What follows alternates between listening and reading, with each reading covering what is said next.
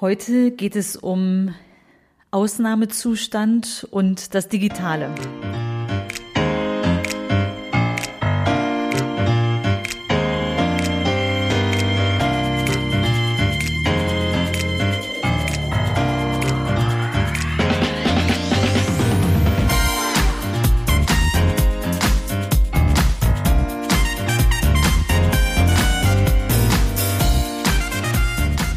Herzlich willkommen im Podcast Chancen denken, wie wir die Zukunft leben wollen.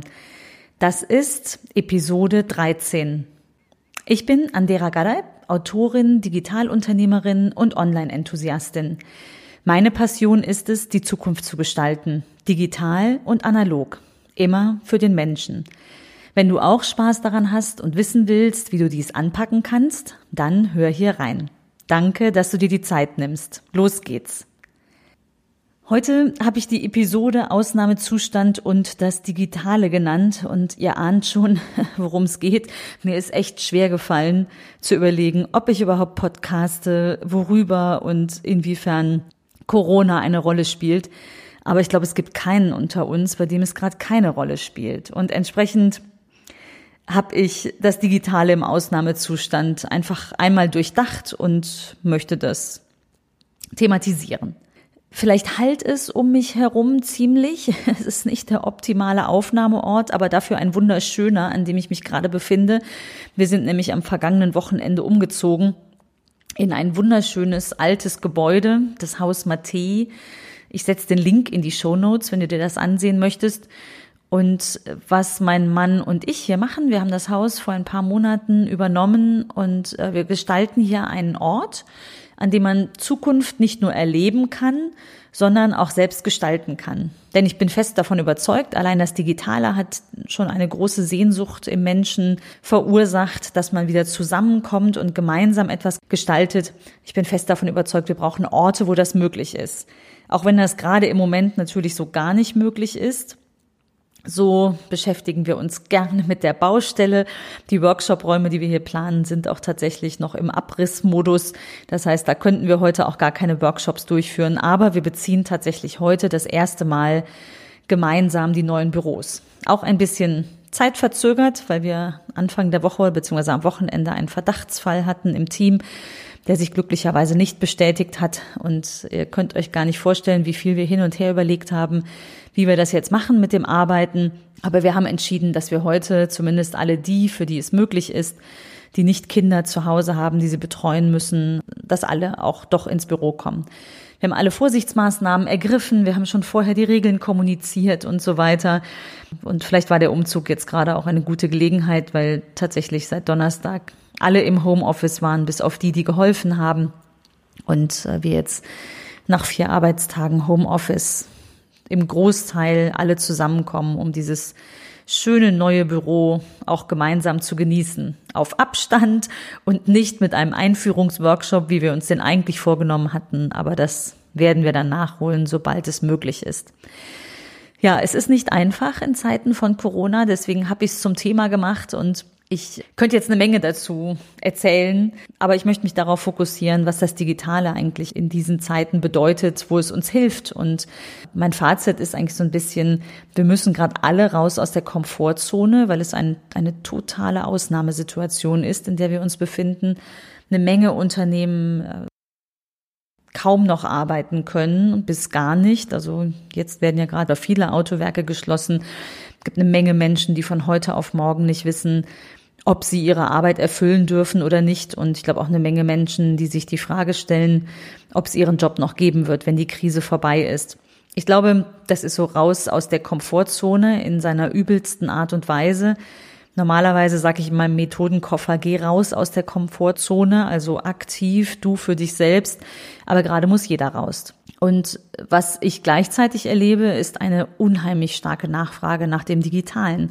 Unsere Kunden sind äh, vor allem Industrieunternehmen, Markenartikler, und unsere Ansprechpartner sind nahezu alle im Homeoffice, weil es in großen Firmen dann irgendwo mal einen Corona-Fall gibt und äh, es einfach sicherer ist, im Homeoffice zu arbeiten. Einerseits bin ich total fasziniert, dass das großteils auch tatsächlich gut geht. Das äh, meine, viele sind ja schon mal zeitweise im Homeoffice, aber das ganze Firmen, also wirklich äh, hunderte, teilweise tausende Mitarbeiter ins Homeoffice gehen, ist erstmal ja eine gute Sache. Ich weiß nicht, wie reibungslos es funktioniert, aber es ist zumindest eine Alternative, als äh, gar nicht arbeiten zu können. Und ich glaube, dass manchem das äh, zu Hause auch äh, sogar vielleicht besser gelingt als im trubeligen Büro, wo ständig jemand am Schreibtisch steht. Auf der anderen Seite haben viele von uns natürlich auch Kinder zu betreuen, die noch zu Hause hocken. Bei uns ist das auch so. Und das ist schon eine große Herausforderung. Und wir meistern die alle jetzt täglich aufs Neue, täglich neu. Und was wir hier erleben, wir machen bei äh, meiner Firma Dialego Marktforschung, Online-Marktforschung jetzt schon 20 Jahre. Wir haben so ein Format, was wir erst seit wenigen Monaten anbieten. Und das erlebt gerade totale Hochkonjunktur. Ich muss ehrlich sagen, manchmal fühlt sich das gar nicht so richtig an. Auf der anderen Seite wollen wir natürlich auch, äh, dass, dass alle Mitarbeiter gut beschäftigt sind. Also machen wir mehr und mehr von einem Format, was wir Live-Chat nennen. Das ist ein digitales Abbild der klassischen Fokusgruppe oder Gruppendiskussion. Vielleicht wart ihr selbst schon mal Teil davon, wenn Marktforscher eine Gruppendiskussion machen oder Unternehmen dies beauftragen und oftmals auch teilnehmen zumindest passiv, dann sitzen dort acht bis zehn Menschen, in der Regel Konsumenten, in einem Raum und diskutieren über ein Thema. Das Ziel ist, dass der Kunde, also beispielsweise ein Schokoladenhersteller, seinen Kunden besser versteht. Also zu welchen Anlässen, in welchen Momenten kauft man Schokolade, isst man gerne Schokolade. ist jetzt vielleicht auch gar nicht das allerbeste Beispiel, weil Schokolade essen ist jetzt kein rationales Thema. Das kann man nicht so rational ergründen. Aber gerade das ist dann spannend, wenn Menschen zusammensitzen, weil man einfach auch sieht, welche Emotionen da eine Rolle spielen.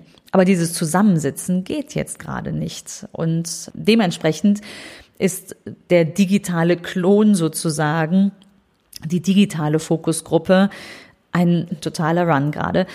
Und mich erstaunt es, aber es ist natürlich toll jetzt erstmal für unser Unternehmen, dass wir damit Dinge, ähm, auch Zeiten füllen können, wo Kunden ansonsten vielleicht Studien absagen oder nicht durchführen wollen.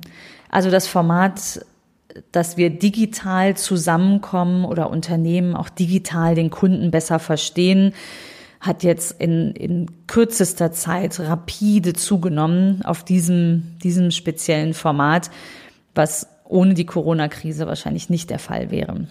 Aber was macht der Ausnahmezustand sonst? Ich glaube, es ist eine massive Belastung für die Wirtschaft und auch für Familien. Ich habe heute Morgen noch der Lehrerin meiner Tochter geschrieben, ich, äh, ich kann das nicht leisten, diese ganzen Informationen, die jetzt von der Schule auf mich einprasseln, weiterzuleiten. Bitte schicken Sie das direkt meinem Kind. Das geht natürlich bei einer 14-Jährigen schon, äh, wenn es ein äh, Grundschulkind ist, geht das nicht. Es hat nicht selbstverständlich eine E-Mail-Adresse oder WhatsApp und das ist auch gut so, da werden wir sicher auch nochmal drüber sprechen. Ich glaube, die Systeme sind einfach nicht darauf vorbereitet. Also digitales Lernen, digitale Bildung erlebt jetzt ungewollt einen totalen Aufschwung. Und das ist vielleicht erstmal was Gutes im Sinne von Bildungssystem raus aus der Komfortzone. Also dem kann ich auch noch was Gutes abgewinnen. Ich bin ja eh, eher Chancendenker. Deswegen möchte ich es aus der Perspektive auch betrachten. Und ich bin gespannt, was davon hinterher auch noch Gültigkeit hat sozusagen. Ich bin eh überzeugt, dass nach diesem Ausnahmezustand sich vieles verändert hat, weil wir die Perspektive wechseln mussten und manches vielleicht sogar für gut befinden. Sicher nicht ähm, die Krankheit und äh, Todesfälle und ähnliches. Aber einiges von dem, was wir jetzt lernen müssen, ist vielleicht gar nicht schlecht. Und in der Schule meiner Mittleren, ich habe auch schon mal davon gesprochen, die gehören zu den Schulen im Aufbruch, die etwas anders herangehen, also auf die Potenzialentfaltung der Kinder, die haben sehr viel Selbstlernen in der Schule. Also die, die Kinder lernen dort ganz viel selbst und das lässt sich ziemlich einfach auf äh, das auf den Schreibtisch zu Hause übertragen. Also meine Tochter ist auch total motiviert, was ich erstmal ganz faszinierend finde, da wirklich jetzt auch zu lernen, auch zu Hause zu lernen. Auch meine Kleinste, die Grundschülerin, die hat direkt eine App empfohlen bekommen, die war allerdings auch massiv überlastet und kann dann in der App äh, Mathe, Deutsch, Englisch, Musik lernen. Total super. Und es macht ihr Spaß. Es ist spielerisch und sie bleibt dran. Die macht hier täglich, ne, sagt sie auch, Mama, ich kann jetzt lernen und ich darf am Handy sein. Findet sie super. Was passiert noch? Lieferdienste boomen, man sieht's an allen Ecken. Wir haben aber auch ein bisschen ein gesellschaftliches Thema. Ne? Die Frage, wer jetzt ganz viel für sich hortet und den anderen nichts lässt, führt zu einer Diskussion, wie wir uns gesellschaftlich zueinander verhalten. Vielleicht auch gar nicht schlecht, diese Diskussion anzustoßen. Ich habe Hochachtung vor all denjenigen, die im Gesundheitssystem arbeiten und äh, das alles gerade stemmen, was auf sie zukommt und die Belastung, also im Zweifel auch Kinder zu Hause und als Arzt täglich in der Klinik oder in der Praxis. Das brauchen wir. Ich erspare euch meine ganz persönliche Meinung dazu, wie angemessen vielleicht die extreme Form der Maßnahmen, die hier ergriffen werden. Ich bin da eher skeptisch, ehrlich gesagt, aber ich respektiere das und will an der Stelle auch enden mit meinem kurzen Abriss des Ausnahmezustands. Ich freue mich, dass du dabei warst und Teil dieses heutigen Podcasts bist. Ich danke dir, dass du dir die Zeit genommen hast und wenn du auch nächste Woche wieder dabei bist, Heute gilt, bleib einfach gesund und wenn du jetzt besonders viel Zeit hast, dann liest doch gerne auch mein Buch. Die Zukunft ist menschlich. Das bekommst du heute wahrscheinlich besser beim Online-Buchhändler als beim Buchhändler um die Ecke, denn wer weiß, ob der heute Nachmittag noch aufhaben darf. Ich freue mich über deine Bewertung und wenn du Freunden davon erzählst, vielen Dank und bis bald.